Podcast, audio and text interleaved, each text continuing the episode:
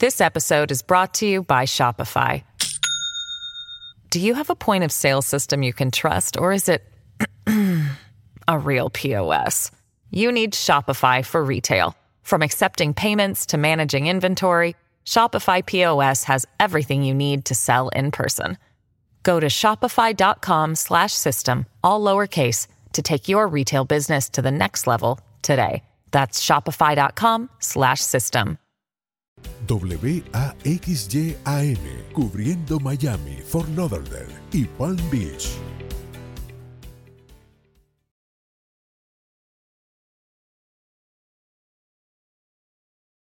Comienza tu día informado de manera clara junto a Nelson Rubio y Gaby Peroso, quienes están listos para iniciar Buenos Días Americano, la revista informativa por americano. Comenzamos.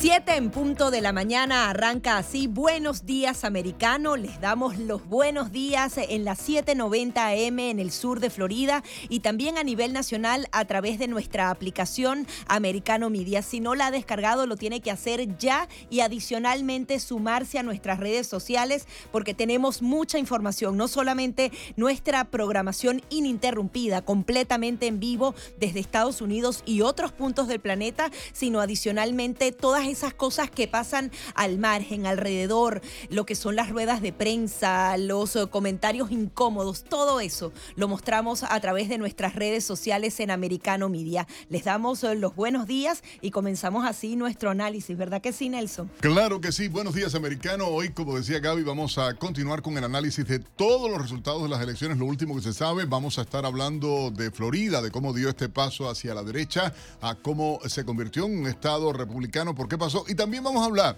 por cierto, de la forma en que algunos medios acá en Estados Unidos, algunos voceros del Partido Demócrata, están desarrollando, ja, digo yo, una nueva narrativa, narrativa y no tiene que ver nada con el jojojo este de Santa, ¿no? Puede ser, ellos estaban esperando otra cosa, sin embargo están hablando a que hay desinformación en los medios en español, nos atacan a nosotros como medio conservador. Bueno, algo que seguramente va a empeorar en la medida en que nos acerquemos al 2024, porque ellos tienen que tratar de justificar lo que dicen, la gente está desinformada, por eso votó mal, por eso votaron republicano. O sea, ya no hay derecho a votar como te dé la gana. O sea, hasta en eso son ellos necios, ¿no? Pero están llamando a la gente eh, rápido, eh, Gaby, y vamos a contestar 786-590-1623. Buenos días, ¿cómo está? ¿Está al aire? Sí, buenos días. ¿Qué tal? Me me muy bien. Me quería referir a la enmienda número 3, que dicen que la gente que son tontos, que son bobos. Yo lo, yo lo que creo que lo que definió que la gente votara que sí fue la clave de la palabra de decir, vaya que la protección de los niños. ¿Y qué madre o qué padre o qué abuelo no quiere la protección de los niños? No entendieron la palabra ni ad valoren. Muchos de ellos no la entendieron pero la clave estuvo, para mí, estuvo ahí. Claro. Tocan la fibra del niño. Y ayer mismo el superintendente escolar habló diciendo que ellos tenían 7 mil millones de dólares en reserva. Yo voté que no. Pero Yo bueno, también voté que no porque me va. parecía una manipulación y un abuso. Claro, el superintendente no se ha rebajado el salario, él ni ninguno de los eh, del entorno del superintendente, ni los miembros de la Junta, nadie. Entonces, obviamente, y eso para contarle a la gente que nos están escuchando a nivel nacional, es que se aprobó una enmienda acá donde se pedía aumentar los impuestos a los residentes del sur de Florida para mejorar supuestamente el salario de los maestros y los empleados. Y obviamente en la propuesta, en la redacción de la enmienda eh, que se hacía de la propuesta de enmienda, pusieron esto y es cierto, para la protección de los niños. Todo el mundo quiere, pero que tiene que ver una cosa con la otra cuando por demás los maestros recibieron eh, un aumento de parte del gobernador Ron DeSantis hace nada, hace menos de dos meses. Entonces, como que era incongruente lo que estaba ocurriendo, pero es una manipulación burda del sindicato de maestros, que por cierto lo lidera la ex candidata a, vicealca, a vicegobernadora del estado eh, acá en, en el condado Miami-Dade.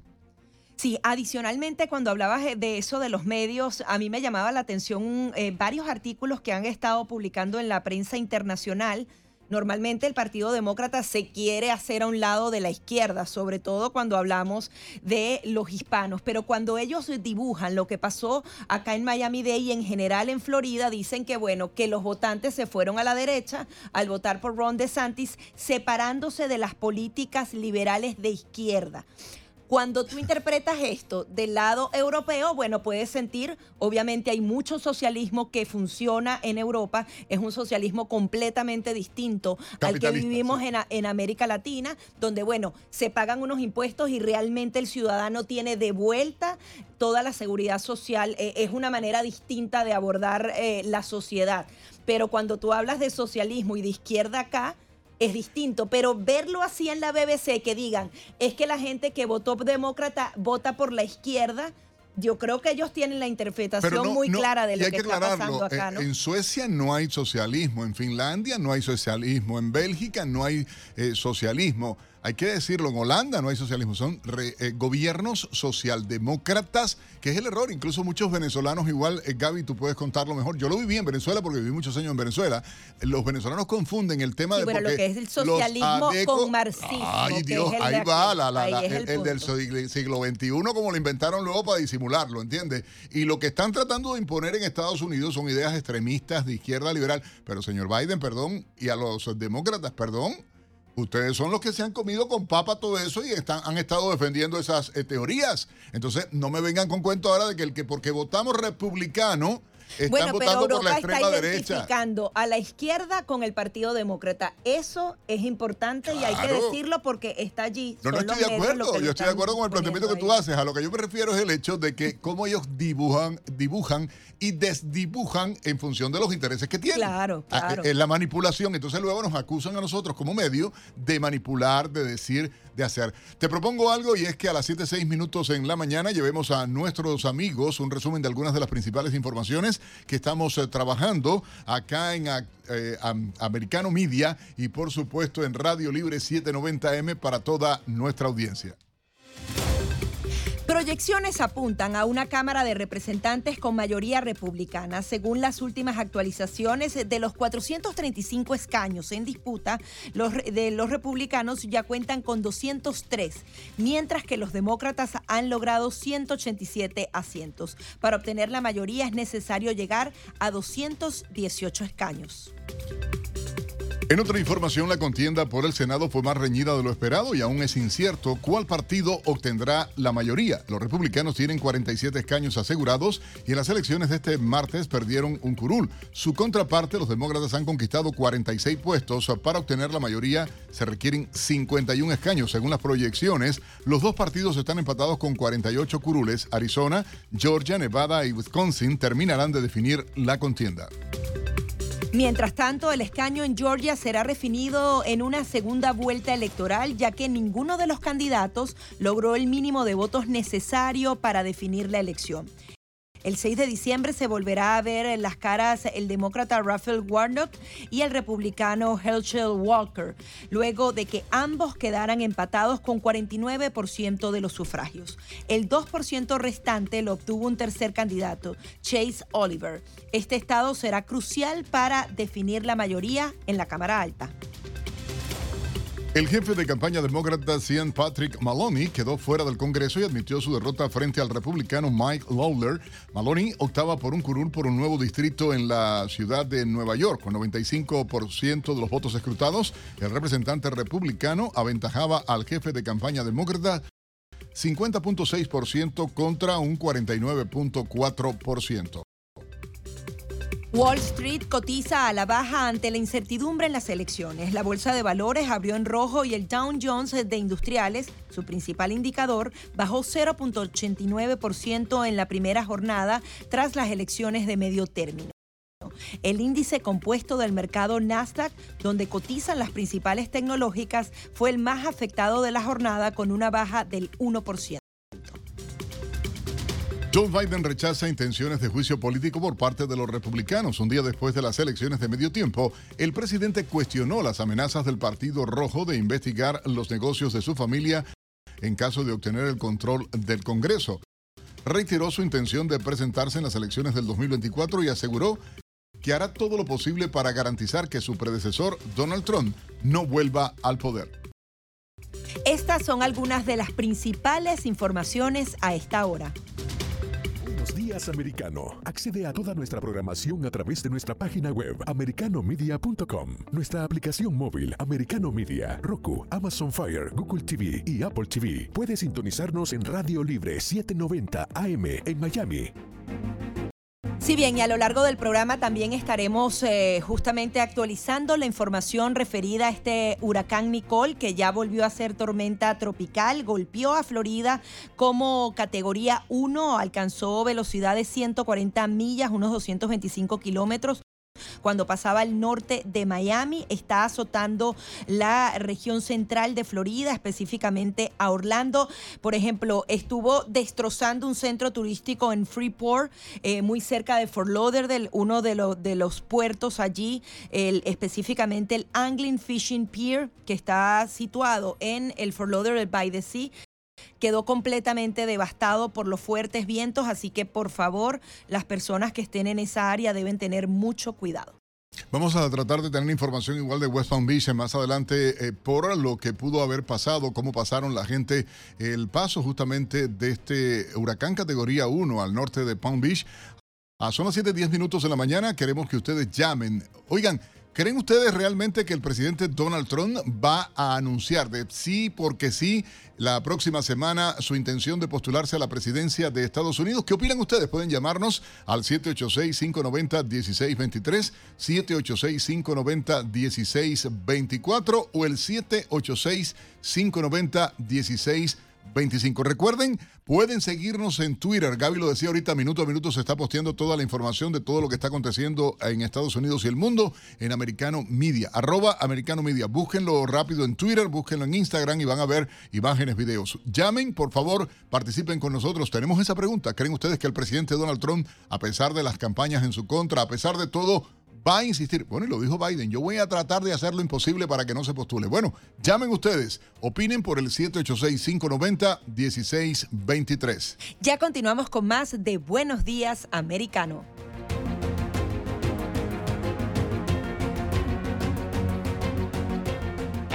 Enseguida. This episode is brought to you by Shopify. Do you have a point of sale system you can trust, or is it a real POS. You need Shopify for retail. From accepting payments to managing inventory, Shopify POS has everything you need to sell in person. Go to shopify.com/system all lowercase to take your retail business to the next level today. That's shopify.com/system. Regresamos con más junto a Nelson Rubio y Gaby Peroso por Radio Libre 790 AM.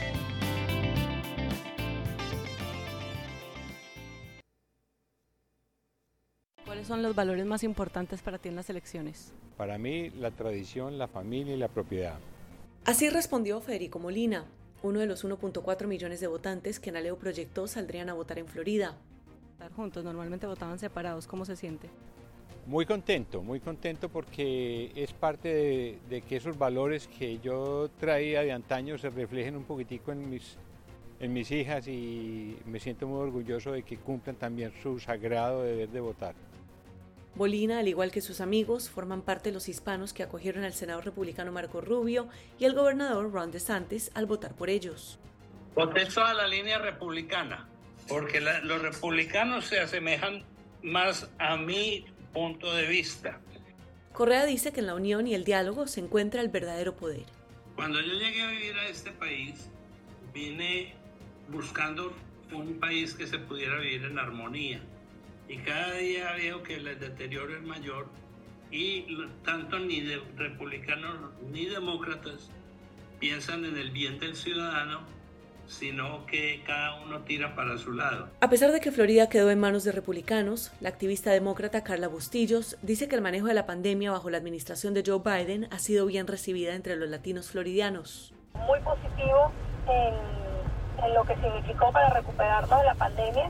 Nuestra comunidad fue como en todo el país, significativamente afectada y requirió de muchas ayudas para levantarnos, para que los pequeños negocios pudiesen seguir participando, pudiesen seguir abiertos para poder ofrecer nuevos campos de trabajo. Emiliana Molina, Americano.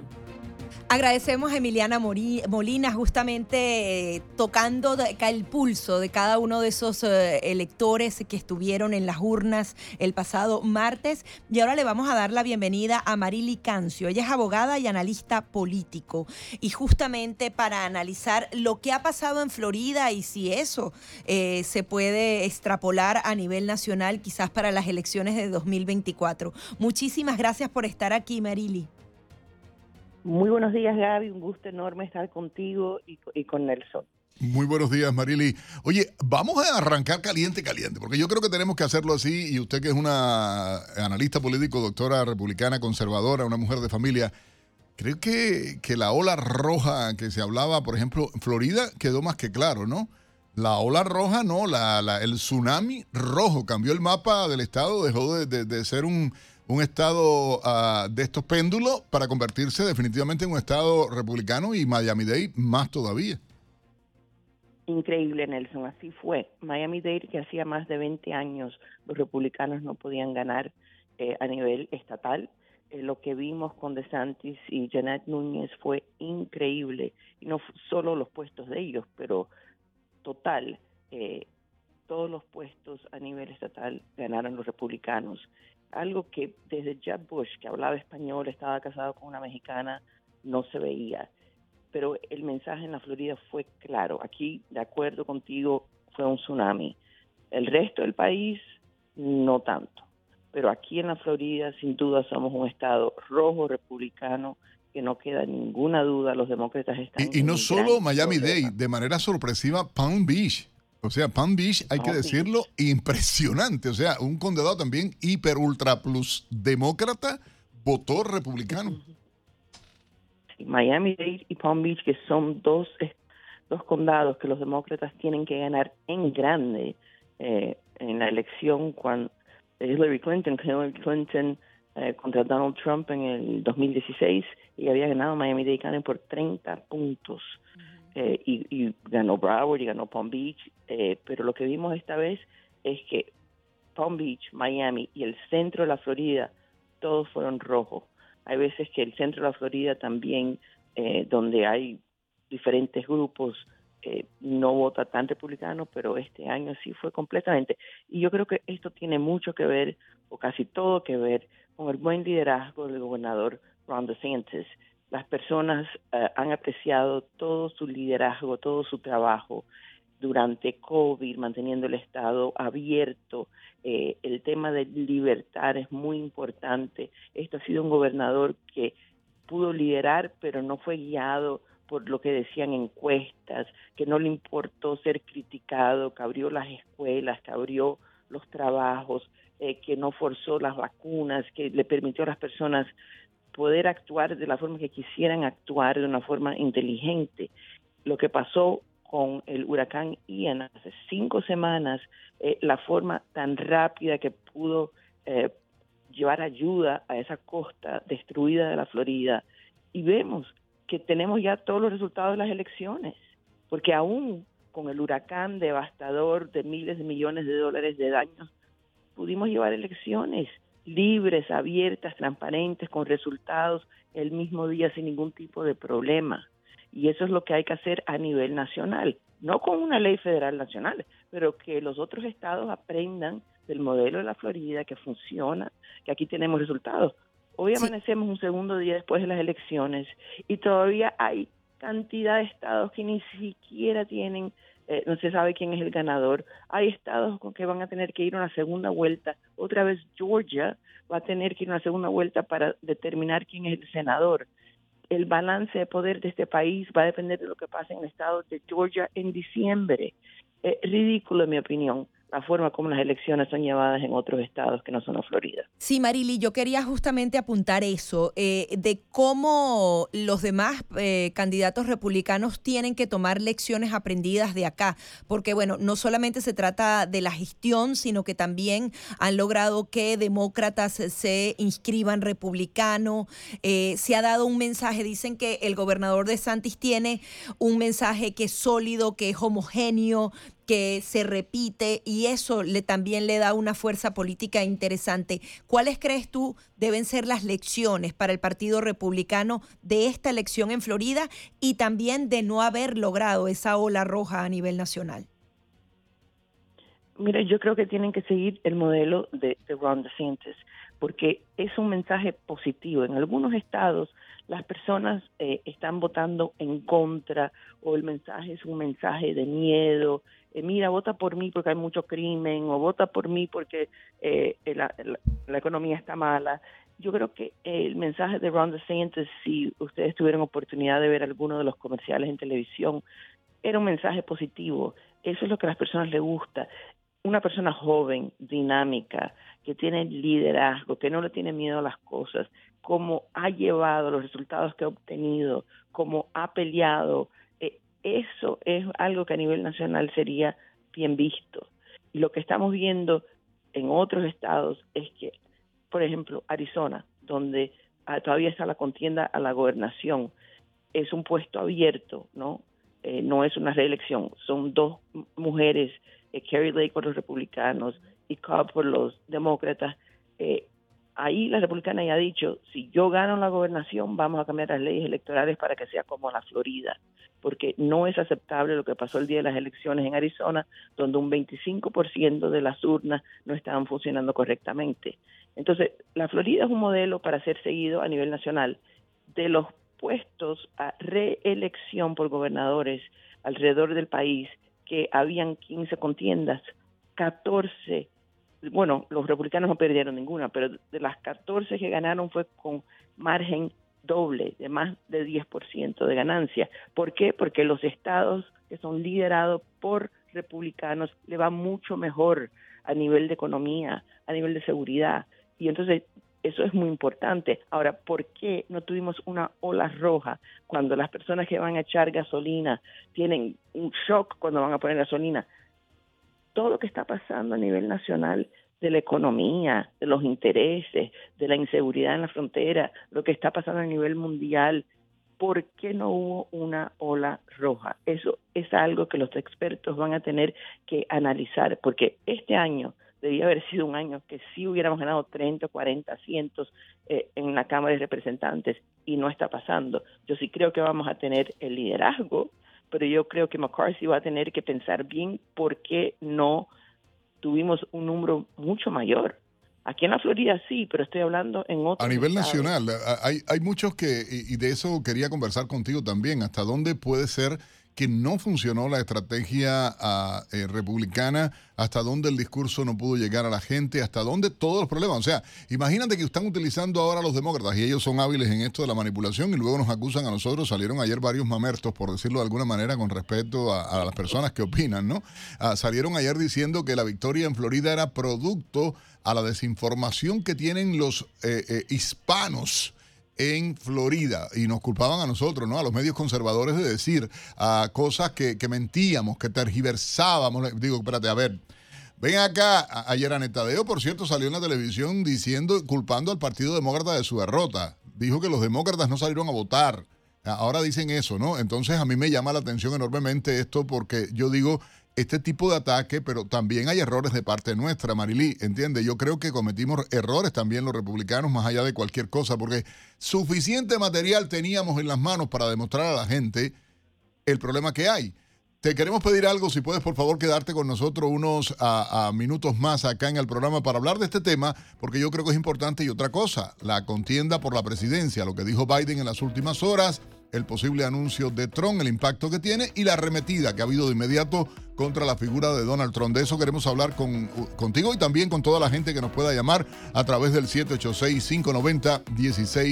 786-590-1623. Ya volvemos. 7.30 minutos de la mañana continuamos con más de Buenos Días Americano conversando con Marili Cancio, abogada y analista político. Marili, otra de las noticias que destaca y que justamente también se desprende de Florida han sido las declaraciones del expresidente Donald Trump que prácticamente hace una amenaza a Ron DeSantis para que no se lance en las próximas elecciones. Hay muchos demócratas que le tienen más miedo a Ron DeSantis que al propio Donald Trump. Él no tiene el, el empuje nacional que tiene la figura de Trump, pero ¿qué, ¿qué puedes interpretar tú de esta disputa que al final también debilita a los republicanos internamente? Eh, Gaby, mira, es una buena pregunta. Sabemos que eh, el expresidente Trump quiere hacer un gran anuncio la semana que viene, pero eh, yo creo que Ron DeSantis está preocupado con el huracán Nicole, con llevar la Florida adelante en estos días. La victoria de Ron DeSantis fue contundente en el estado de la Florida. Los candidatos que Trump ha respaldado no han tenido la victoria tan contundente como tuvo Ron DeSantis en la Florida. Eh, vemos que en algunos lugares donde el presidente Trump hizo campañas, las personas salieron a votar contra el candidato porque era respaldado por el presidente Trump. Eh, la verdad que no sé, sea quien sea el candidato por el Partido Republicano, tendrá 100% mi apoyo y, y tengo seguridad de que tienen buenas chances en ganar la presidencia en el 2024. Pero en este momento, más que nada, es ruido y es distracción eh, yo creo que tenemos que ver cómo termina el panorama nacional eh, a nivel de la Cámara de Representantes, el Senado americano. Eh, deberíamos haber ganado fácilmente el Senado. En algunos expertos hablaban de que podíamos llegar a tener 54 puestos. En este momento, de la forma que yo lo veo, debemos estar agradecidos si mantenemos los 50 que teníamos antes y por un gran milagro pudiéramos llegar a 51. Porque y la Cámara de Representantes también, que la daban con creces, eh, no está tan definida, van a ser pocos puestos, ¿no?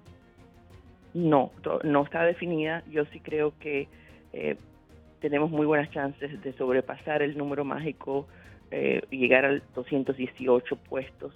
Ya tenemos confirmados 209, hemos ganado 16 asientos que antes eran azules. Entonces yo sí creo que estamos en muy buena ah, posición para tener el liderazgo en la Cámara, pero vamos a tener liderazgo, vamos a tener 220, 230 eh, puestos, pero no, no esa mayoría contundente que, podemos tener para llevar adelante eh, las políticas republicanas, porque no todo el mundo vota 100% eh, con el partido. Entonces yo creo que vamos a tener que tener algunas conversaciones muy serias después que eso esté definido. Eh, a mí lo que más feliz me pone es que la señora Pelosi eh, se va a tener que retirar y estoy segura que se va a retirar ya cuando los resultados finales salgan.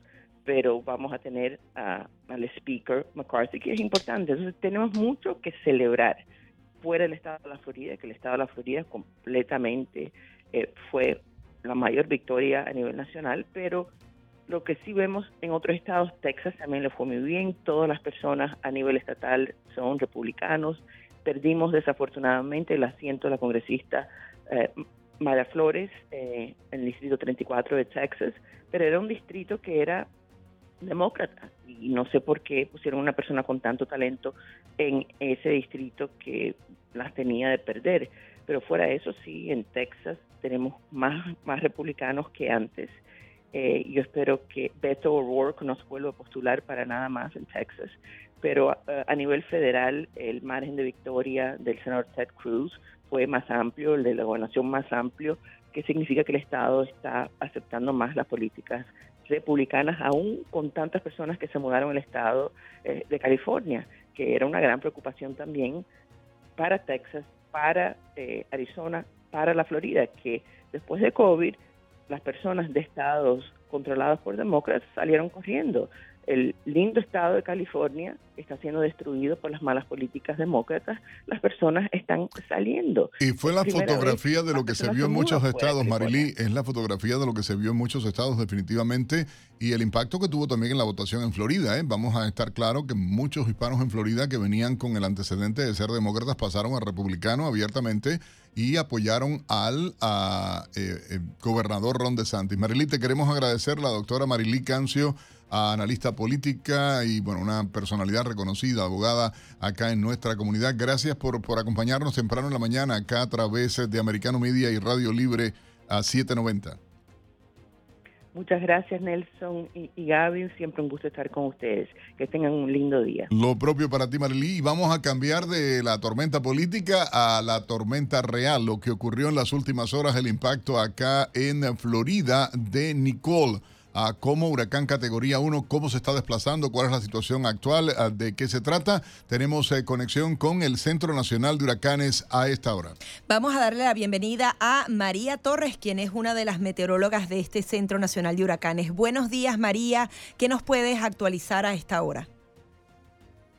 Sí, muy buenos días a todos y pues estamos viendo ya, eh, vimos esta muy temprano en la mañana, a las 3 de la mañana, que el huracán eh, Nicole, como entró y tocó tierra al norte de Hutchinson Island, casi al sur de Vero Beach, eh, con vientos sostenidos de 75 millas por hora ah, como categoría 1, como ya mencioné.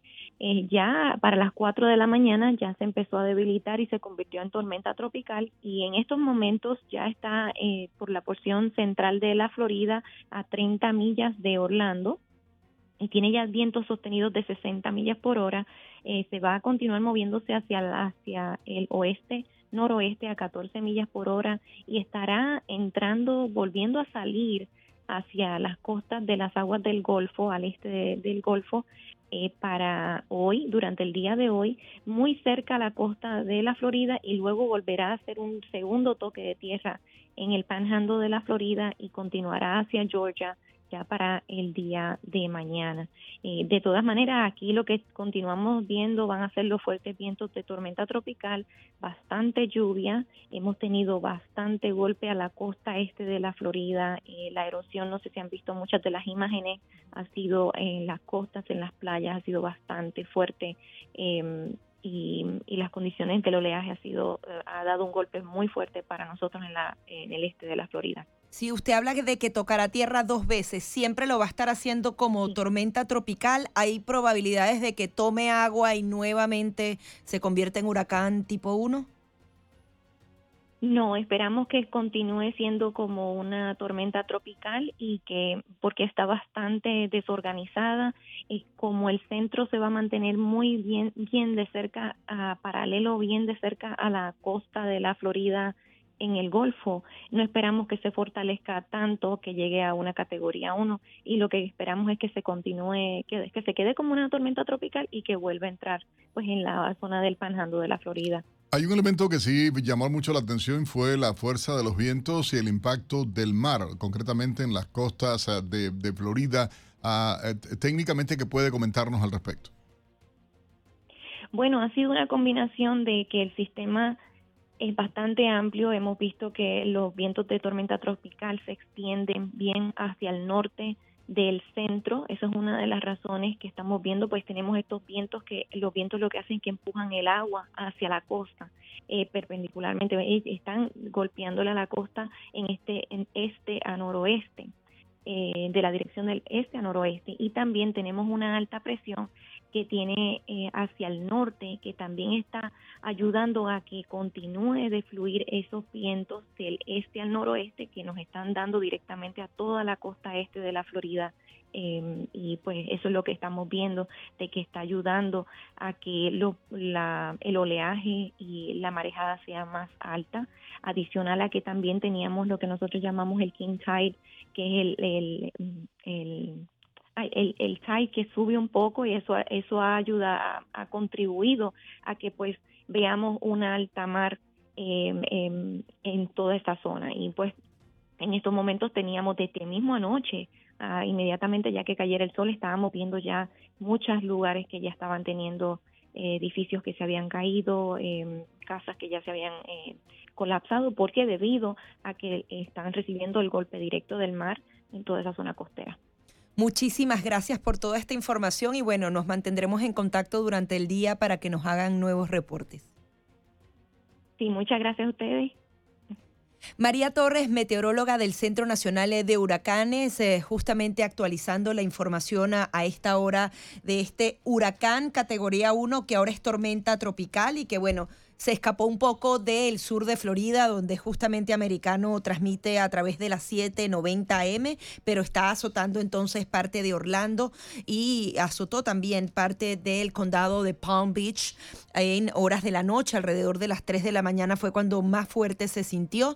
Nosotros vamos a seguir eh, buscando más información con respecto a esta tormenta tropical. Ayer suspendieron las clases, ya hoy todo volvía a la normalidad acá en el sur de Florida y mañana también es feriado por lo menos para nuestros niños, es el Día de los Veteranos, así que bueno, si es un día lluvioso, ellos por lo menos van a estar en casa. Y felicidades hoy a todos los marines, esa fuerza tan importante. Muchas felicidades hoy a todos los marines y a todos los que han sido marín dentro del ejército de Estados Unidos a nombre de Americano Media, orgullo de la nación americana. Ya volvemos. Enseguida regresamos con más, junto a Nelson, junto a Nelson Rubio y Gaby Peroso por Americano.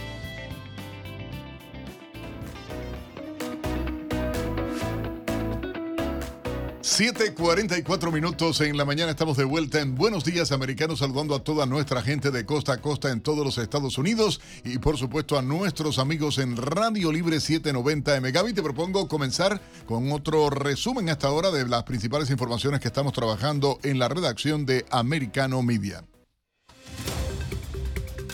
Maryland y Missouri votan a favor de la marihuana recreacional. En las elecciones de medio término, cinco estados plantearon definir eh, en sus papeletas el acceso a la marihuana. De acuerdo con las proyecciones, en estas dos entidades se aprobó el consumo para personas mayores de 21 años. Cristi Fraga y Claudia Mariaca a segunda vuelta por la alcaldía de Doral. Ninguna de las dos candidatas obtuvo el 50% de los votos requeridos, por eso se medirán de nuevo el 13 de diciembre. El concejal Pete Cabrera quedó descalificado. Fraga, quien dejó su silla en la Junta Escolar de Miami-Dade, obtuvo el 41% de la votación, mientras que Mariaca, la actual vicealcaldesa de Doral, alcanzó el 30%. El Bitcoin sufre nuevo desplome y ahora vale 75% menos que en noviembre de 2021. La criptomoneda de mayor valor en el mercado después de alcanzar su máximo histórico de 69 mil dólares hace un año, ahora se ha depreciado hasta un 75%. El Bitcoin bajó ayer 17 mil 559 dólares después de caer 10%, marcando el peor día desde la segunda mitad de agosto. El desplome se produce luego de la compra de FTX por parte de su competidor más grande, la plataforma de intercambio de criptodivisas Binance, y el intento por rescatarla de la crisis de liquidez. En otra información, la patrulla fronteriza descubrió un cargamento de metanfetaminas valorado en 18 millones de dólares. La droga iba oculta dentro de un camión de carga que transportaba decenas de cubetas de pintura y que intentaba cruzar la frontera. Un perro antidrogas fue el que alertó a los funcionarios del hallazgo del cargamento. Meta, propietaria de Facebook, despide al 13% de sus empleados. El número de trabajadores retirados de la empresa de comunicaciones asciende a 11.000 personas. Este número es el más alto registrado por Facebook desde su creación. La ralentización de la economía y las sombrías perspectivas para la publicidad en Internet afectaron a Meta. Este verano reportó la primera bajada trimestral de ingresos de su historia, seguida de otra más grande en otoño. Amigos, y esta hora nuestro compañero Diego López nos pone al día de la información deportiva.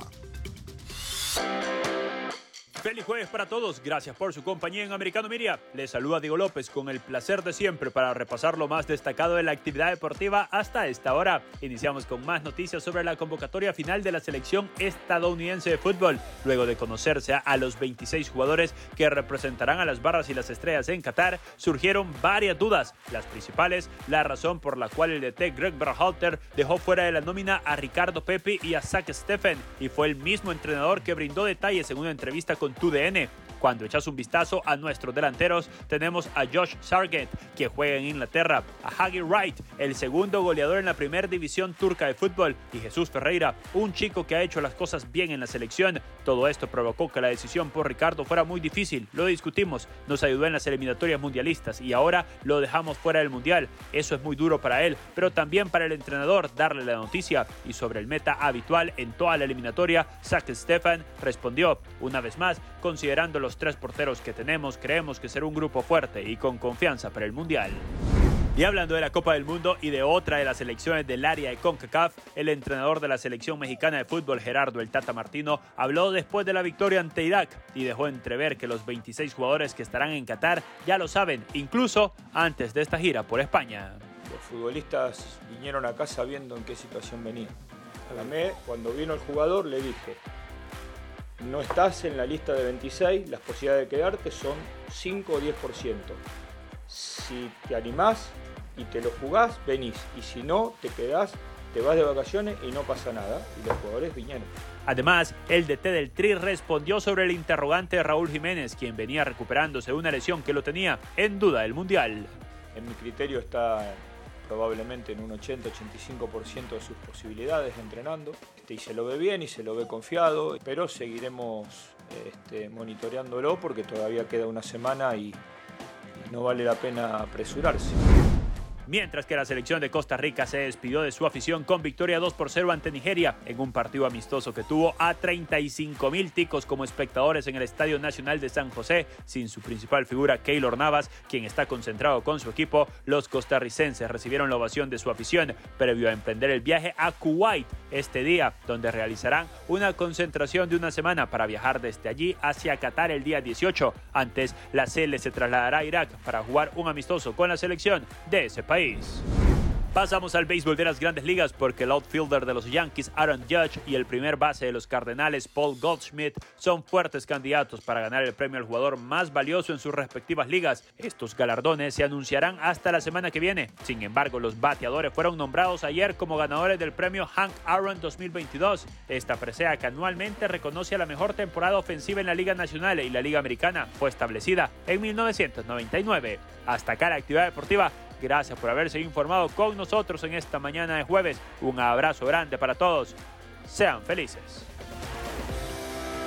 Así es, Diego, a ser felices. Y adicionalmente queremos profundizar un poco más en esta información eh, de la compañía Meta, que es la propietaria de Facebook y que ha despedido al 13% de sus empleados.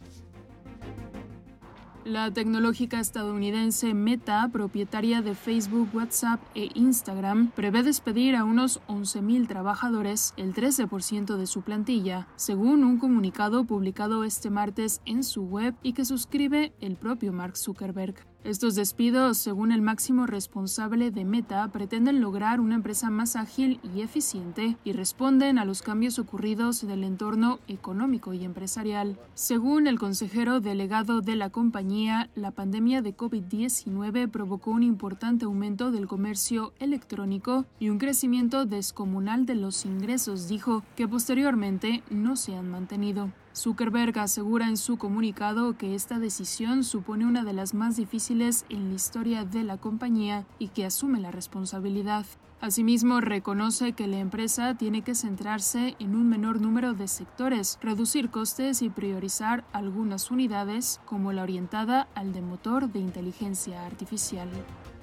Gracias por el informe. 7.51 minutos en la mañana. Bueno, hay mucha información realmente de cosas que están ocurriendo. Ucrania en las últimas horas anunció la recuperación de 12 localidades en Kherson y Rusia ya inició el retiro de sus tropas. Las fuerzas de defensa de Kiev recuperaron 250 kilómetros cuadrados de eh, el terreno y mm, los soldados de Vladimir Putin comenzaron a replegarse en la región cumpliendo las órdenes del Kremlin. Igualmente, hay mucha información. El Poder Judicial va a reunirse con una misión de la Organización de Estados Americanos y esto ocurriendo en Perú. Hay preocupación por la situación a que se está viviendo en ese país. también hay noticias que tienen que ver con el tema. Hay cosas absurdas. Miami Beach, eh, por ejemplo, prohibió la discriminación por el cabello No entiendo nada. Y hay, hacen cada leyes a veces los políticos para que están. Me perdonan, señores políticos de Miami Beach, pero ¿qué me importa a mí el cabello de nadie y la discriminación por el cabello? Hay discriminación que más afecta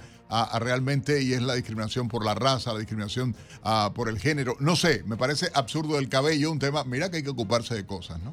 Mira, y adicionalmente Elon Musk, como siempre dando noticias, ayer le preguntaban al presidente Joe Biden eh, eh, qué le parecía, si él era una amenaza a la seguridad nacional y bueno, dijo que era como digno de vigilancia. Mientras tanto, Elon Musk ha enviado un mail a los empleados de Twitter diciendo que el trabajo a distancia está prohibido hasta nuevo aviso lo tiene que aprobar personalmente él y que vienen tiempos difíciles eh, a la compañía y obviamente al mundo entero. Dice que no había forma de endulzar el mensaje sobre el panorama económico y cómo afectará a la empresa dependiente de la publicidad eh, como Twitter. Ya vimos que Facebook hizo más de 13% de despidos. Moss lo está haciendo porque va a reformular todo lo que sería la plantilla de trabajadores, pero adicionalmente entonces ya hace esta advertencia económica y tuvo que parar el pago de esos premiums. Yo creo que esa propuesta no le fue nada bien de que los verificados tengan que pagar hasta 19 dólares mensuales. Mucha gente no lo ha hecho, la gente ya simplemente dice, no me importa, ¿entiende? De verdad eso. Ah, hay otra noticia, Gaby, la comenté más temprano, y esto de que la justicia de Estados Unidos, este doble rasero que hay, lamentablemente, eh, presentaron cargos contra David de Pape, el agresor del esposo de Nancy Pelosi. Se le acusó de agresión e intento de secuestro y está enfrentando, escuchen ustedes, penas de entre 20 y 30 años de prisión al tratarse, según eh, eh, la fiscalía, de un familiar de una representante gubernamental. Al pobre hijo de su mamá, acá en Jayalía, no importa, están libres los dos que lo atacaron. Libres, pendientes a ver lo que pasa, las sanciones que le van a poner, porque el juez simplemente dijo que no había razón para mantenerlo preso. Así de, inmoral, y de verdad me perdonan ustedes, este no es familia de Nancy Pelosi, ni familia de Biden, ni familia de, de nadie. Es familia, hijo de su mamá y de su papá en Jayalía. Concho. Ustedes pueden opinar 786-590-1623. 786-590-1623. Llamen, participen con nosotros acá en Americano Media Radio Libre 790M. Gaby Peroso y Nelson Rubio acompañándoles en Buenos Días, Americano. 8 en punto en la mañana y gracias a todos por la sintonía con Buenos Días Americano de costa a costa en toda la nación americana a través de Americano Media y Radio Libre 790, mi gente en el sur de la Florida. Llamen ustedes 786-590-1623. Vamos a las llamadas eh, telefónicas. Está usted en el aire. Buenos días.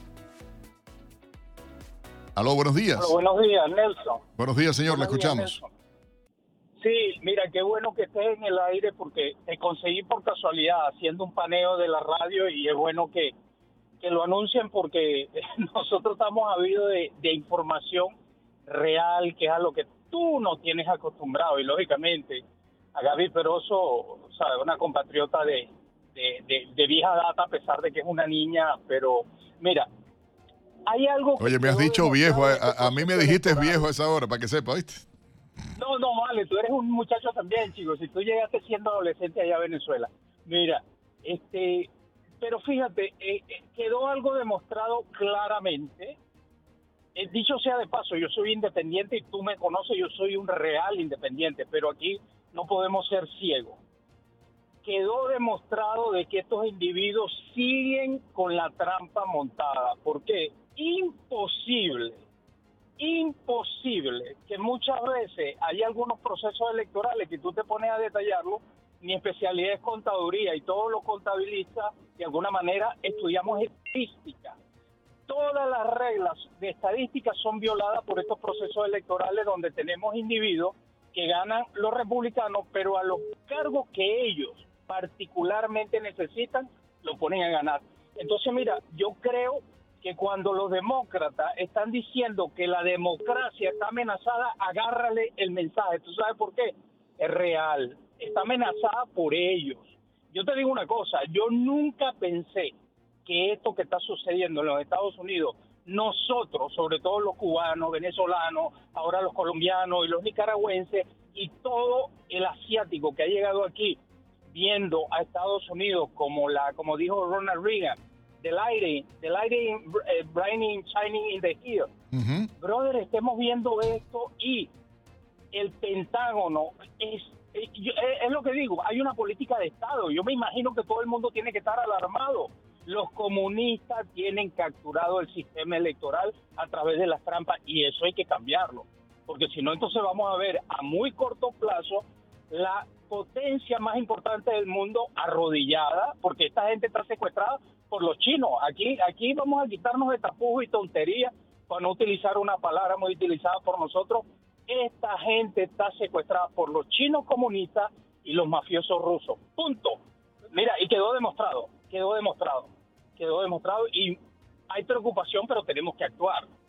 Entonces, eh, hace 240 años, cuando sucedió la Revolución Norteamericana, en Europa quemaban los libros de Voltaire, de Rousseau, de Montesquieu, de Locke. ¿Por qué? Porque le tenían miedo. Ahora ellos, como no pueden quemar libros, compran las radios, compran las televisiones, compran los periódicos, pero es la misma metodología no, o hacen campaña indicando que nosotros desinformamos. O sea, ellos para justificar su derrota y para justificar, por ejemplo, el tema de lo que pasó en Florida con esta avalancha roja en Florida, concretamente la victoria de Ron DeSantis y de todos los congresistas de, Florida, eh, ellos lanzaron de inmediato eh, eh, una campaña de medios eh, con voceros del Partido Demócrata, con voceros de los medios de comunicación liberales que hay acá en el sur de Florida y en el estado, diciendo que era porque los, los hispanos votaron mal porque los medios de, desinformación, dicen ellos, hablando de nosotros. Entonces, de eso se trata, hermano. Oye, gracias por la sintonía, gracias por estar con nosotros acá y vamos a seguir 8 4 minutos en la mañana. Sigan llamando ustedes para participar 786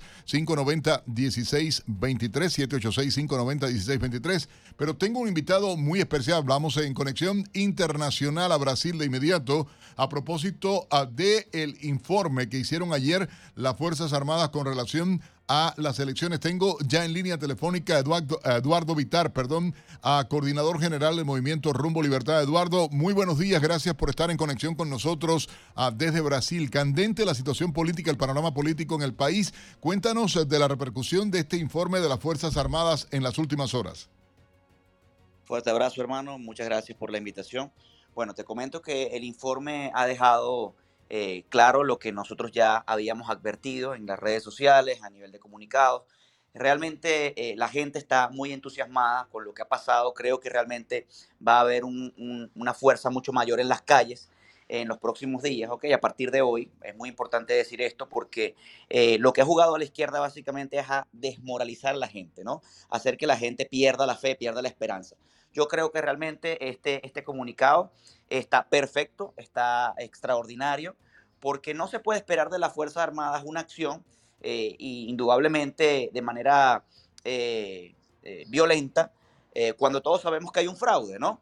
la Fuerza Armada lo que está cumpliendo su labor de, ver, realmente comprobar dónde está el fraude, si realmente se hizo el fraude, como nosotros también lo sabemos, porque realmente ellos dicen, mira, no me estás dando acceso al sistema y realmente estoy notando que hay un relevante riesgo a la seguridad del proceso y, que no es posible afirmar que el sistema electrónico de votación está exento de la influencia de un eventual código malicioso que pueda alterar el funcionamiento. Eso es lo que ha dicho prácticamente eh, la Fuerza Armada en, su comunicado y lo que ha generado un escándalo total eh, en, todo lo que es la parte política del país, porque ah, hemos visto cómo, el Senado, hemos visto cómo inclusive periodistas han reaccionado a esto diciendo, oye, si lo está diciendo la Fuerza Armada, que es el poder fiscalizador de ese sistema electoral, vamos a prestarle atención. Inclusive los medios más enemigos de Bolsonaro hoy están dando la noticia, a pesar de que la izquierda y sus influenciadores más fuertes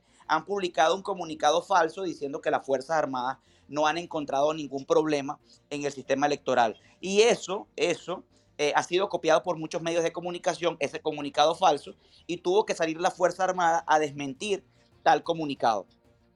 Hay algo que llama la atención eh, en medio de toda esta crisis que se está dando. Lula da Silva prácticamente desaparecido de, toda la película y eh, están eh, publicando algo que llama la atención. Cuéntanos acerca de estos fotos de encuentros viejos y realmente no está cumpliendo con la agenda que se anunció. ¿Por qué está pasando esto? Y de otro lado, la crisis que se está dando, la preocupación que hay dentro de Brasil económicamente hablando, dentro de la industria petrolera. Eh, eh, ha caído un 30% el valor eh, de la industria petrolera brasilera en las últimas horas, pensando en que Lula da Silva pudiera saquear nuevamente la producción del, país. Exactamente. Bueno, he, dicho sobre esto porque tenía varios días Lula desaparecido totalmente, se especulaba sobre su situación de salud, ¿no? Pero reapareció, reapareció ayer en, en, horas de la tarde, casi noche, dando una rueda de prensa, llamando a la gente a la calma, llamando a la gente, a su grupo, a sus grupos de, de seguidores, diciéndoles que, bueno, que esta gente que está en la calle es minoría, y, que bueno, que él está seguro de que no hay ningún problema a nivel eh, electoral, a nivel del sistema electrónico, ¿no? Eh, eso evidentemente demuestra el miedo, el pánico, esa desaparición por varios días donde no cumplía agenda. Eh, llama mucho la atención porque Lula es un tipo que le gusta aparecer en todos lados, es un tipo que tiene un ego muy profundo, ¿no? Muy, muy duro. Entonces, yo creo que sí tiene un gran temor porque ya las Fuerzas Armadas están en conocimiento de que existe eh, la posibilidad de, fraude, eh, que hayan alterado los resultados y que, bueno, indudablemente esto va a generar una repercusión muy fuerte, muy fuerte en la población y que haya, y que haya comunicado de que la cantidad de personas que están en la calle es insignificante, bueno, esto básicamente va a alentar a la gente, a aquellos que no han salido, a salir, porque indudablemente eso que estás diciendo está sucediendo. La repercusión en términos económicos ha sido increíble, la gente está perdiendo la confianza, los empresarios están reaccionando y eh, bueno, el sector del campo inclusive está movilizándose, eh, tractores, camiones están saliendo de las zonas eh, agrícolas del país y yo creo que al final todo eso va a terminar en la capital de, de Brasil, va a haber una gran movilización de la gente hacia la capital porque la gente no está dispuesta a dejarse robar las elecciones y robar el futuro, porque aquí no se trata ya Aquí no se trata ya de Bolsonaro, ¿no? Eso es importante decirlo. Se trata de la prosperidad, el futuro de Brasil, se trata de las familias brasileras, se trata de, de las inversiones en Brasil, se trata de una cantidad de cosas importantes, inclusive como la legítima defensa que eh, se logró en el gobierno Bolsonaro y que Lula dice que la va a eliminar. La propia radicalización a la izquierda del Tribunal Supremo Electoral, el propio Tribunal Supremo de Justicia, la intimidación a la gente eh, eh, para que no hablen, la fiscalización de redes sociales, de publicaciones en medios. ¿Cómo ven esto? Porque, o sea, es casi una dictadura en medio del gobierno ah, de Bolsonaro, una dictadura ah, de opinión por parte de, esos grupos de izquierda eh, radical en el país. Sí, yo recuerda, recordemos que en, mi manifiesto, en lo que hice, eh, en, ese, en ese anuncio, en ese pronunciamiento que tuve frente a casi un millón, un, más de un millón de personas frente al cuartel general del ejército, hablaba de esto porque indudablemente hubo en el tiempo pasado un impeachment al gobierno de Dilma, hubo un impeachment, una persecución por, por corrupción, estuvieron presos muchos de ellos como Lula eh, por estos hechos y que bueno, eh, estos grupos que ellos dejaron enquistados en el poder, como el ministro Alexander de Moraes, como el ministro Barroso y otros miembros de, ese tribunal eh, de justicia, del STF brasilero, bueno, esos son los que se encargaron de exculpar a Lula y a ponerlo a competir en unas elecciones, ¿no? Esta gente forma parte de los partidos de izquierda, de todos esos partidos de izquierda, que quedaron como residuo en el poder una vez sucedido el impeachment. Entonces yo creo que aquí no hay mucho de, en qué profundizar porque sabemos de dónde viene, de qué deriva y lo que va a suceder en los próximos días. Ellos están desesperados, están anunciando que van a los Estados Unidos a hablar con el Congreso americano, a hablar de libertad, a hablar de riesgo de la democracia, tratando de hacer ver que Bolsonaro es una especie de tirano, dictador, eh, un fascista, ¿no? Esa es, la, esa es la narrativa que han manejado ellos eh, y es lo que han querido hacer ver, pero se ha manejado muy bien Bolsonaro en el desempeño en estos días eh, y ha sido importante y queremos Eduardo agradecerte enormemente este contacto en vivo desde Brasil a través de Americano Media y para toda nuestra audiencia. A Eduardo Vitar, coordinador general del movimiento Rumbo Libertad. A esta hora ya regresamos de inmediato. Recuerden, llamen 786-590-1623.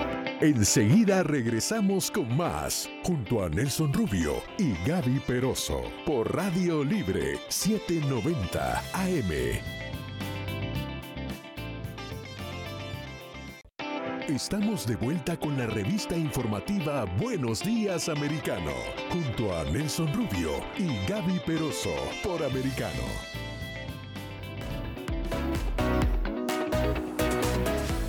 Ocho, 15 minutos en la mañana. Buenos días, americano. La invitación, por supuesto, a que ustedes nos llamen, participen a través del 786-590-1623.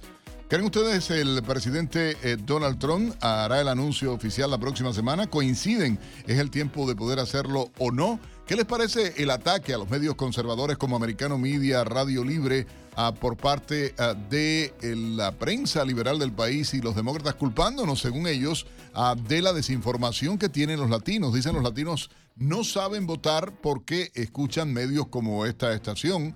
Bueno, usted puede llamarnos 786-590-1623, dar su opinión, 786-590-2220 o el 1624 también, 786-590-1623. Pueden hacerlo y por supuesto a llamarnos para participar acá en la programación nuestra a través de Americano Media. Así que eh, imagínate tú, dicen que, que, que, el tema de los rinos, me escribe Sandra Marrero, el tema de los rinos es como prohibido en todos estos medios. ¿En cuáles, Sandra? ¿De quién estás hablando? Acá se ha cuestionado, aquí se ha criticado aquí se ha hablado y, ha dicho que hay rinos, sí los hay. Que hay gente, sí los hay. Usted tiene la posibilidad, por supuesto, de opinar, de decir, de hablar. Llámenos, hable acá en vivo a través de Americano Media. Y ya está.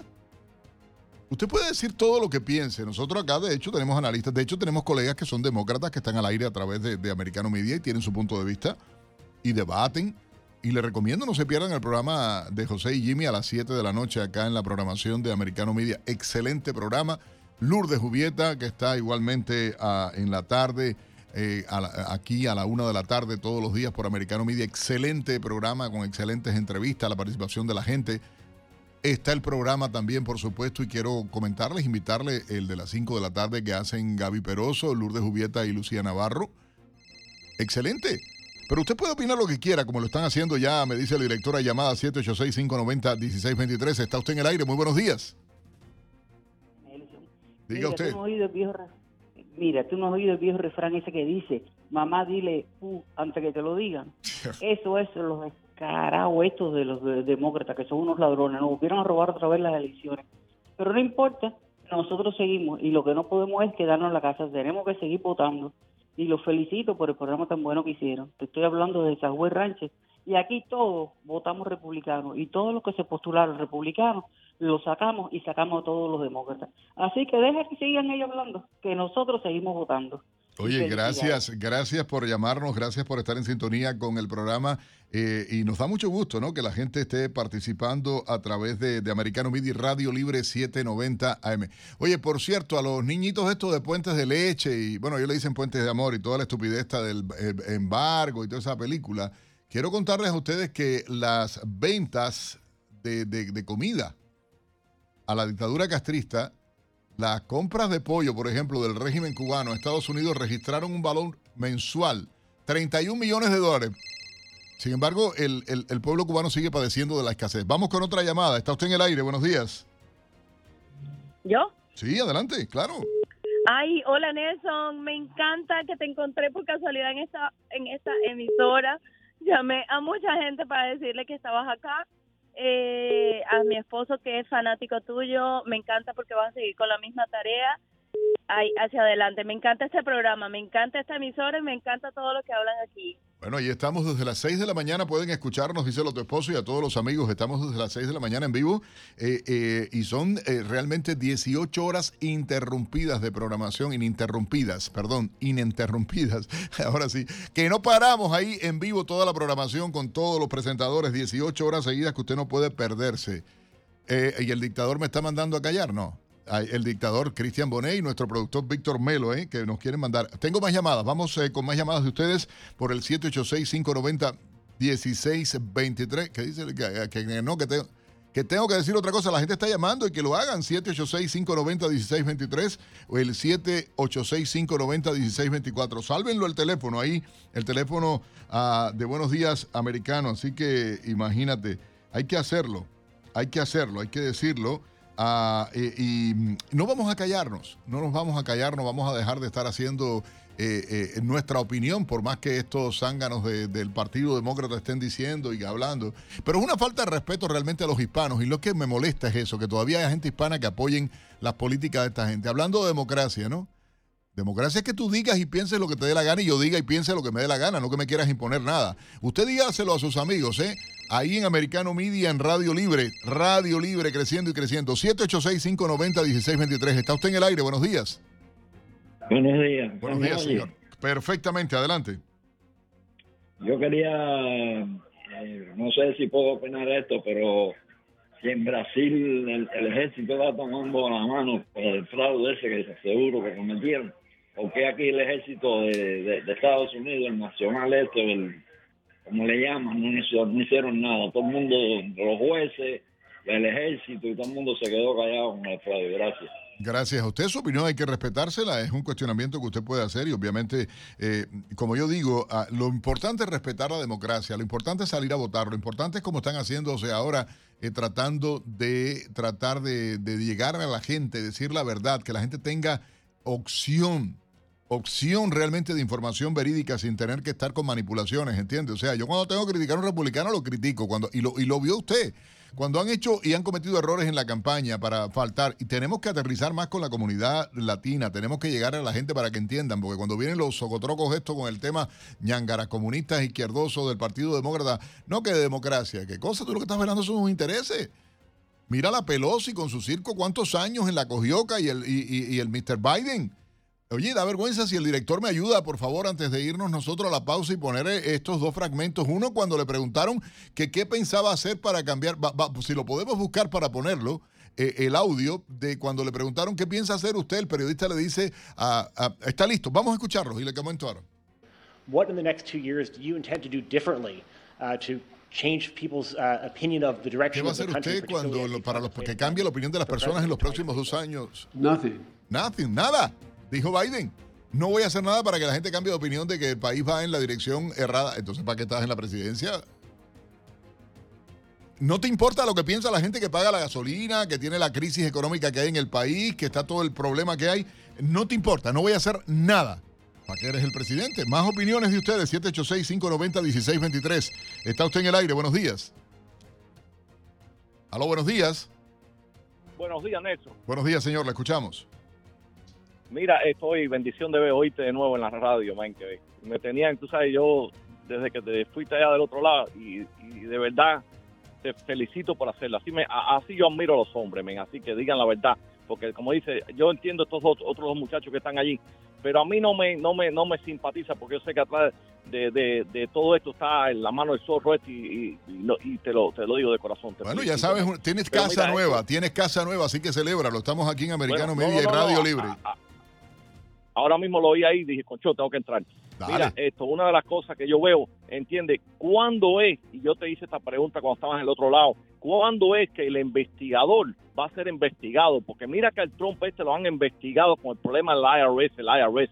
Y, y Nelson, hoy en día todavía, mira los Obama, los Clinton, entiende, el mismo Biden, el dinero este que está mandando a Ucrania, ¿quién está vigilando esto que está pasando? Porque los mismos Obama, este señor salió de la Casa Blanca y en un periodo de cuatro años es multimillonario, ¿cómo usted me va a decir a mí no? Porque habla bonito, le pagan esto, lo otro. Caballero, por favor, en el sector privado que me digan de qué son dueños los Obama, en el sector privado de qué son dueños los Clinton.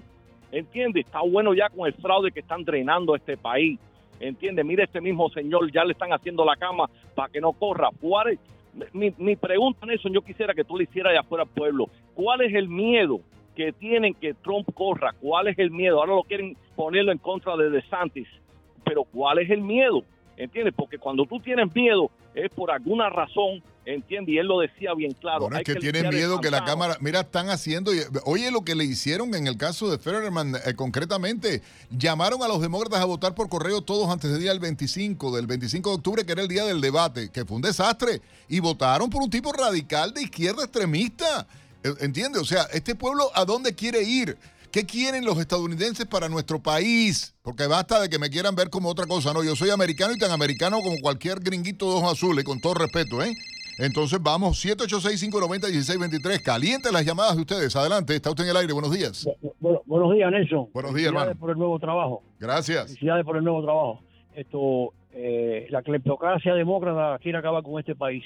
Y lo otro es lo siguiente, Nelson. No me gustan las interrupciones que hacen sin, sin dar, hacer la pausa correspondiente, porque cortan las conversaciones de ustedes. Gracias, que tenga buen día y que prospere. Estamos trabajando, hermano, en eso muy fuertemente y, y- y lo vas a notar pronto al aire con cosas importantes que están ocurriendo. Así que gracias de verdad, pero sigan pegados, siga usted y compartiendo y, y llamando y participando. 786-590-1623. ¿Qué dice el dictador? ¿Cuánto me dijo que no lo escuché? 30 segundos. Qué abusador, compadre. Y la gente llamando y participando. 8.26 minutos en la mañana. Hoy es jueves. Sí, señor. 10 de noviembre del 2022. Hay 75 grados Fahrenheit, lo que es igual 23 grados centígrados acá en la capital del sol, Miami. El saludo a toda la gente que en todo el país nos escucha a través de Americano Media. Ya volvemos. Informativa Buenos Días Americano, junto a Nelson Rubio y Gaby Peroso por Americano.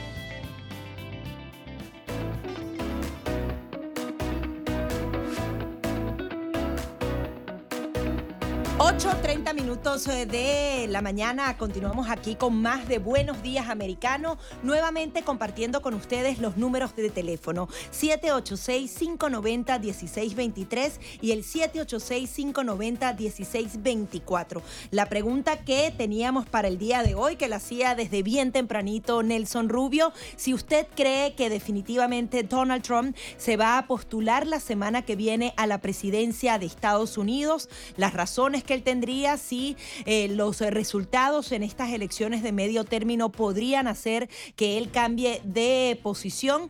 Comuníquese con nosotros a través del 786-590-1623 y 786-590-1624. Adicionalmente, invitándolos a que nos sigan por las redes sociales, lo decíamos más temprano, va a tener la información picadita, no tiene que ver un discurso larguísimo, sino que usted accede, por ejemplo, a nuestra cuenta de Twitter y prácticamente en tiempo real va viendo, por ejemplo, en el día de ayer hacíamos el ejercicio con el discurso que daba el presidente Joe Biden y se iba dando ese minuto a minuto de lo que realmente era trascendente de sus declaraciones. Todo esto aquí en Americano Media, adicionalmente el Instagram dedicado a, esas, eh, a esos videos y a esas imágenes picantes que justamente dibujan también la política estadounidense. Todo esto preparado para ustedes aquí en Americano Media. 8.31 minutos en la mañana. Bueno, por supuesto, pueden llamar ustedes también a acompañarnos en vivo a través del 786-590-1623. 786-590-1623. Opinar en esta mañana de los diferentes eh, temas que estamos eh, tratando. Y por supuesto, bueno, estamos eh, pendientes a todas las informaciones que van saliendo a tanto um, a nivel nacional como local. Oye, por cierto, llama la atención Gaby, Ron DeSantis se ha convertido en la estrella ascendente dentro del Partido Republicano y mucha gente está pendiente de todo lo que se está hablando, lo que se está diciendo y ahora ante la expectativa por el anuncio del presidente Donald Trump de ah, la candidatura posible a la presidencia de Estados Unidos la próxima semana. Eh, bueno, los demócratas han salido a lanzar y la- los medios liberales como que una guerra, ah, ah, por decirlo de algún modo, eh, posible entre Trump y DeSantis. Algo que, que con mucha mala intención, yo digo, ¿no? Hasta el momento eh, lo que se ha visto es que el gobernador ha dicho que él tiene a su clara misión dentro del estado de Florida y por supuesto todo lo que quiere hacer todavía y proteger para los residentes ah, del estado. Trump está a, a la expectativa de lo que puede ocurrir eh, la próxima semana y eso obviamente lo vamos a estar cubriendo acá en Americano Media. Sin embargo, sí hay muchas críticas al expresidente Donald Trump porque dio unas declaraciones específicas contra Ron DeSantis, de alguna manera amenazándolo para que no se lance a la candidatura presidencial. Recordemos que Santis, a pesar de que todo el mundo lo dice, nunca lo ha dicho abiertamente de que tiene aspiraciones presidenciales específicas. Él dijo que él estaba justamente aspirando a la gobernación de Florida y así eh, lo consiguió. Sin embargo, eh, justamente el presidente Donald Trump amenazaba con revelar algunos detalles incluso de la vida privada de Ron DeSantis y adicionalmente también lanzaba otro tweet en donde hacía una comparación de cuántos votos alcanzó él en eh, la campaña presidencial y cuántos habría alcanzado Ron DeSantis. Ron DeSantis no ha respondido, tampoco respondió a lo que fue un calificativo específico que hizo Donald Trump al gobernador Ron DeSantis, pero bueno, hay muchas críticas al respecto porque al final yo creo que cada uno tiene un espacio político particular que ejercer. Hay quienes dicen que Ron DeSantis va a estar por encima de todo eso y, además tiene muchísimas cosas que afrontar acá en Florida como para responder al expresidente Donald Trump, pero también hay quienes dicen que si él eh, se lanza a la presidencia va a depender directamente de la voluntad previa que pueda tener Donald Trump. Tenemos llamadas a esta hora. Buenos días, está al aire. Buenos días. Buenos días, ¿cómo está? Adelante. Bien, este, bueno, la opinión que estoy en el aire. Sí, claro, adelante. Ajá, perdón, Nelson, sí, que yo también lo, escuchaba por allá.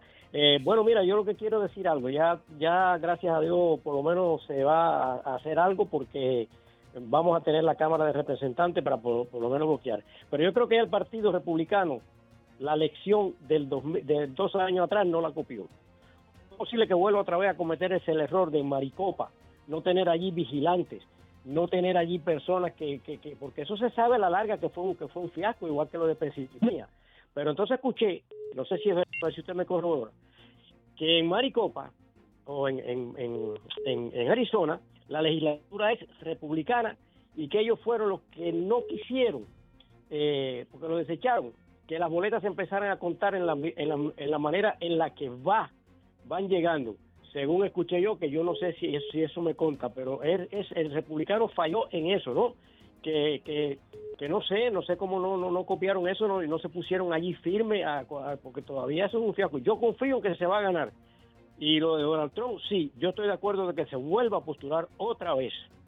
Porque eso de Santi y él, lo que han hecho es un show con eso no fue para tanto Tarapoco. Muchas gracias, Nelson. No, gracias a usted, definitivamente. Y, es cierto, o sea, están creando un circo, están creando una, una, una eh, eh, situación desviando. Ayer esa conferencia, eh, Gaby, de Biden fue nefasta, que por cierto, quiero que todos los seguidores nuestros entren en Twitter, arroba americano media arroba americano media, desde tempranito Gaby viene diciéndolo, si no siguen no van a poder ver eh, lo que está ocurriendo y estamos publicando cosas casi prácticamente de inmediato en las redes sociales con todo lo que está pasando en el país de inmediato. usted tiene la opción de verlo, los videos, las fotos, la información. O sea, es rapidísimo. Igualmente en Instagram tienen que hacerlo. Descarguen Americano Media, vayan allí a, a síganos, que es lo más importante, y participen, que nos gusta eso, oír la opinión de nuestra gente a través de este programa Buenos Días Americano por el 786-590-1623. Te propongo, Nelson, eh, revisar algunas de las informaciones más importantes eh, y destacadas a esta hora.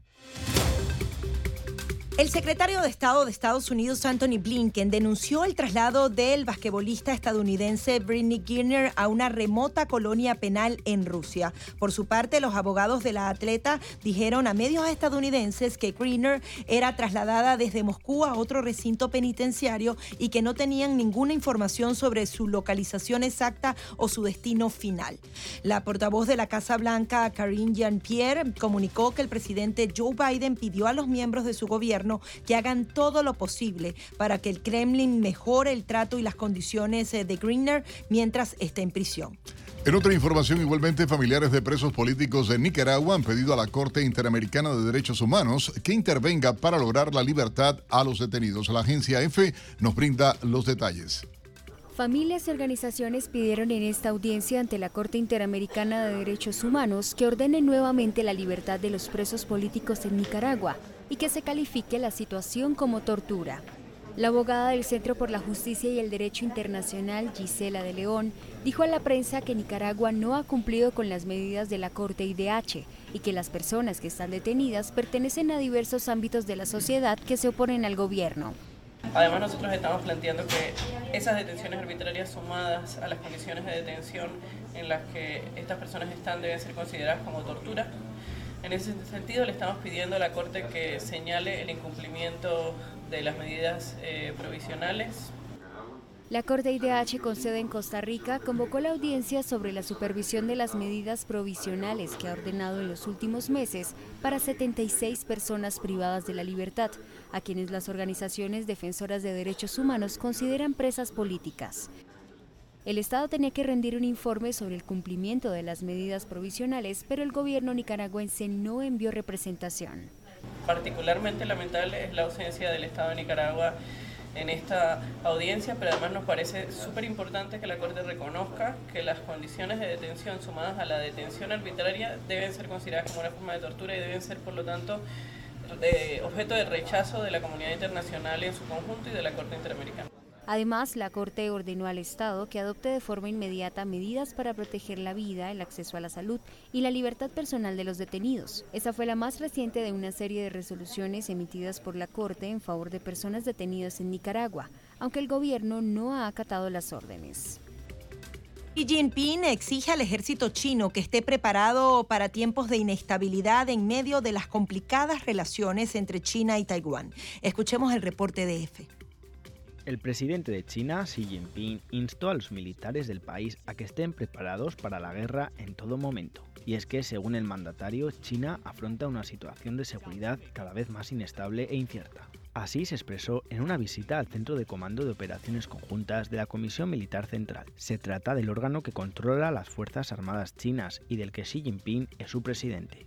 La máxima autoridad del gobierno chino pidió a todos los militares que dediquen sus energías a desarrollar capacidad de combate, además de mejorar su capacidad de librar una guerra y ganarla, en un contexto marcado por el crecimiento de las tensiones en el estrecho de Taiwán. Las relaciones entre China y Taiwán son foco de constantes disputas, tensiones y cruces dialécticos entre ambos lados del estrecho. China reclama la soberanía sobre la isla, a la que considera una provincia rebelde desde que los nacionalistas de Kuomintang se replegaran allí en 1949, al perder la guerra civil contra los comunistas.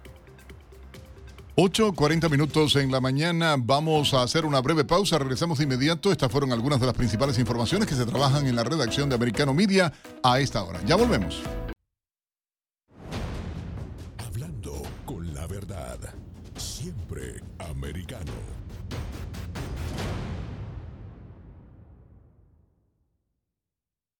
Estamos de vuelta con la revista informativa Buenos Días Americano, junto a Nelson Rubio y Gaby Peroso por Americano.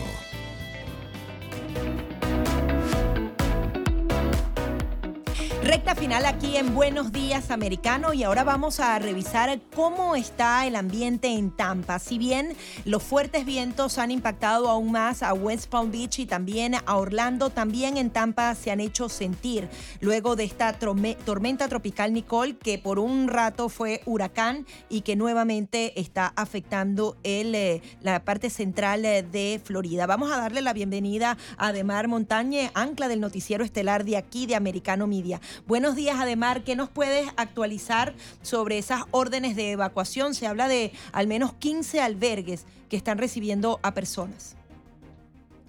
Buenos días, Gaby. Buenos días, Nelson. Un gusto estar con ustedes aquí en Buenos Días Americano. Efectivamente, eh, ya lo dijiste correctamente, es una tormenta tropical que ha eh, se está acercando. Despertamos esta mañana, digo despertamos porque la lluvia estuvo bastante fuerte y, muchas personas obviamente no pudieron eh, dormir porque sí se y se sigue sintiendo la, lluvia bastante fuerte.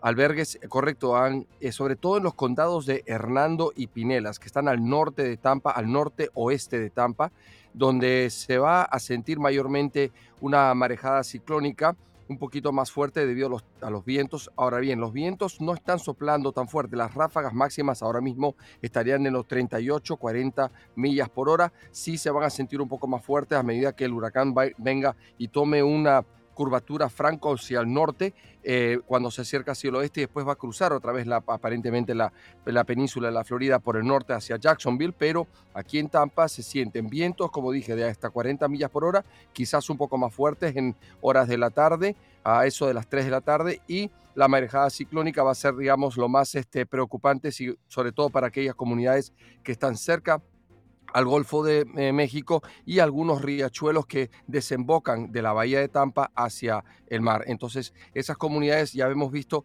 que muchos dueños de negocios incluso están poniendo bolsas de arena para que, porque como ustedes saben, el sur de Tampa se inunda bastante fácilmente, no hay donde drene el agua y cuando llueve y cuando hay vientos así, pues el agua de los ríos se desborda y entra ¿no? este, eh, en las calles y a veces en las tiendas, a veces en las casas.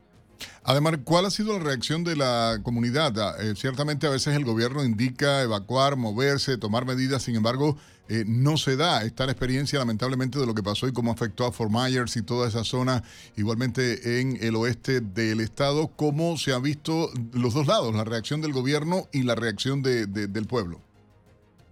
Aquí el gobierno no ha eh, enforzado o eh, puesto en vigor ningún tipo de orden de evacuación así, que, te van a tocar la puerta y te dicen a tu casa y no. Eh, porque el, el, impacto no va a ser tan grande como lo fue o como lo habría sido Ian. En un principio aquí tuvimos mucha suerte en Tampa de que Ian obviamente no tuvo un impacto como el que tuvo, por ejemplo, en Naples o en Massa Sur del Golfo de México, donde sí hubo destrozos y hasta cierto punto la gente yo creo que obedece. Hay muchos, eh, incluso amigos míos que están viviendo en la parte de San Petersburg, ¿no? El condado de Pinelas que está pegado al mar, a las playas, y ellos a veces este, como que dicen, no, yo me voy a quedar y, y mm, no es una buena idea. Si el gobierno o las autoridades mm, recomiendan irse a un albergue por precaución, porque estamos hablando de que la marejada ciclónica puede ser lo máximo que serían dos pies, pero aún así eh, hay casas que están muy cerca del agua y, eso podría pues afectarles eh, no solamente sus propiedades, que es lo mínimo, su salud y su bienestar y, y lo de sus familias, ¿no? Si bien ahora has manejado información de qué podría pasar en las próximas horas y en los próximos días, como para que la gente se organice un poco, obviamente nos imaginamos que la advertencia es que nadie vaya a la playa en la zona central, eh, no solamente del lado de Tampa, sino también de Orlando, ¿no? Eh, sí, eh, Orlando teníamos entendido de que los parques eh, de Disney y otros de atracciones habían cerrado y estarán cerrados supuestamente hasta hoy, hasta el mediodía. El aeropuerto sigue cerrado, aquí no, el aeropuerto aquí en Tampa sigue abierto. En cuanto a los efectos, yo diría que el viento es lo que más está afectando aquí. Podría haber en algunos lugares pérdida de electricidad, pérdida de internet, que para eso mucho significa pues este, algo muy significativo y afortunadamente aquí este, todavía no tenemos ningún tipo de, eso, no hemos visto, no se han reportado todavía eh, pérdidas de electricidad eh, y eh, como dije, en Orlando em, es, creo que va a estar más afectado por la cercanía que tiene Nicole mientras traspasa el estado de la Florida. ¿no? Además, te queremos agradecer enormemente este contacto desde Tampa a esta hora para llevar la información, por supuesto, a toda nuestra gente sobre la situación que se está viviendo por el impacto de Nicole en el centro del estado. Nuestro colega presentador del noticiero estelar de Americano Media, Radio Libre 790, Ademar Montañe, a través de Buenos Días Americano. Gracias, Ademar. Buen día. Cuídate. Un saludo. Buen día para ustedes. Como no, 8.50 minutos en la mañana y queríamos eh, aprovechar los minutos finales de Gaby para felicitar a los integrantes del Cuerpo de Infantería de Marina de Estados Unidos, los Marines, como se le conoce, una rama de las Fuerzas Armadas responsable realmente de proporcionar proyección de fuerza desde el mar, eh, proyectar eh, utilizando la fuerza de la Marina de Estados Unidos, pero al mismo tiempo desplegar rápidamente fuerzas de armas combinadas. Felicitaciones por ser orgullo de este país, felicitaciones por defendernos, por la propia historia que han tenido y por el modo en que uno siente orgullo de la manera en que aman y defienden la nación americana. Ya están muy cercanos a cumplir 250 años de historia como siendo una de las fuerzas élites de nuestra nación o nuestro orgullo justamente nacional. Fueron fundados en 1775 justamente para atender eh, el tema marítimo y ser eh, una de las fuerzas élites eh, más importantes de nuestra nación. Adicionalmente, siempre están promocionando para que jóvenes se unan a sus fuerzas. Es algo importante. Al parecer, eso se ha perdido un poco esa tradición, pero formar parte de esa fuerza, de esas fuerzas es muy importante para el país Obviamente aquí no hay ningún tipo de servicio obligatorio como en nuestras naciones latinoamericanas. Aquí la gente la hace a conciencia y adicionalmente te preparan como un eh, profesional íntegro. No se trata de ser un militar nada más, sino que exploras tu carrera y adicionalmente sirves al país. Así que felicidades. En su día, muchas felicidades. Mañana es el Día del Veterano. Igualmente, todo nuestro respeto desde hoy. Creemos eh, dos jornadas en las que vamos a través de Americano Media a rendir homenaje a los integrantes eh, de la Infantería de Marina de Estados Unidos, los Marines, como se le conoce, orgullo, elegancia, fuerza, decisión, inteligencia y sobre todas las cosas amor a Estados Unidos. Así que ahí suena el himno de ellos eh, también, vamos a subirlo un momentico, director, si podemos, en honor a esta importante institución.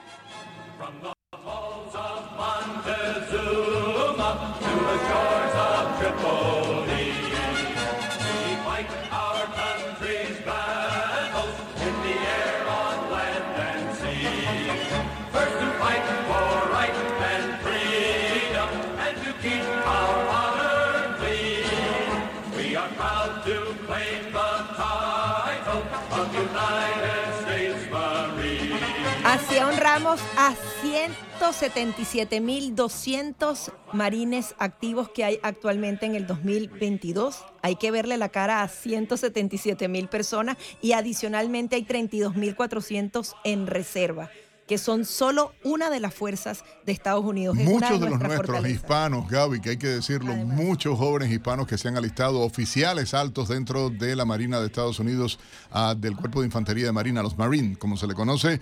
Gracias, gracias por defendernos, gracias por representar la fuerza y la moral, la integridad de nuestra gente y el sueño y el amor a esta gran nación. Gracias de verdad a todos, felicidades en su día y pendientes. Vamos a igualmente trabajar para mañana poder conversar con veteranos del Ejército de Estados Unidos ah, y hablar de lo que significa la entrega, el amor, la dedicación y el sueño de preservar lo que representa la nación americana ante los ojos del mundo. 8.53 minutos en la mañana, ha sido una jornada cargada de información, muchas noticias, por supuesto, análisis, opinión y la llamada de ustedes por el 786-590-1623. Si hay algún padre de marín o algún marín que nos esté escuchando o veterano, del Cuerpo de Infantería de Marina de Estados Unidos. Igualmente nos puede llamar 786-590-1623. Nuestros ojos aquí en Americano Media puestos en Arizona y en Nevada, donde se va a definir la carrera final, si no se hace en diciembre en Georgia, pero eh, en estos dos estados podría definirse si existe una mayoría en el Senado, también muy pendientes de lo que sería este conteo de la Cámara de Representantes, que pareciera será republicana, pero no se sabe hasta el último minuto. Americano Media les estará llevando a ustedes todos los detalles. También hay por lo menos tres carreras a las gobernaciones que están eh, por eh, eh, resolverse toda la información la va a tener aquí. Ya viene nuestra Paola Cerna con el noticiero y a partir de allí tenemos toda la información latinoamericana, económica, política, todo aquí en Americano Media. Síganos a través de las redes sociales y también descargue nuestro app. Ya lo saben ustedes, arroba americano media, búsquelo en Twitter, ahí lo va a tener minuto a minuto, como le digo a la gente, hágalo, sea cómplice nuestro y también comparta Radio Libre 790M en todo el sur de la Florida, cubriendo desde Los Cayos y hasta Palm Beach, así que gracias a todos. Mi gente, llegamos al final de esta emisión de Buenos Días Americano y gracias a nombre de Gaby Peroso, este servidor. Eh, tengan buen día, como lo decían, sigan con Americano Noticias y gracias por la fidelidad con nuestras transmisiones. Así es, eh, sigan con nuestra programación aquí en Americano Media y nos despedimos así. Hasta mañana.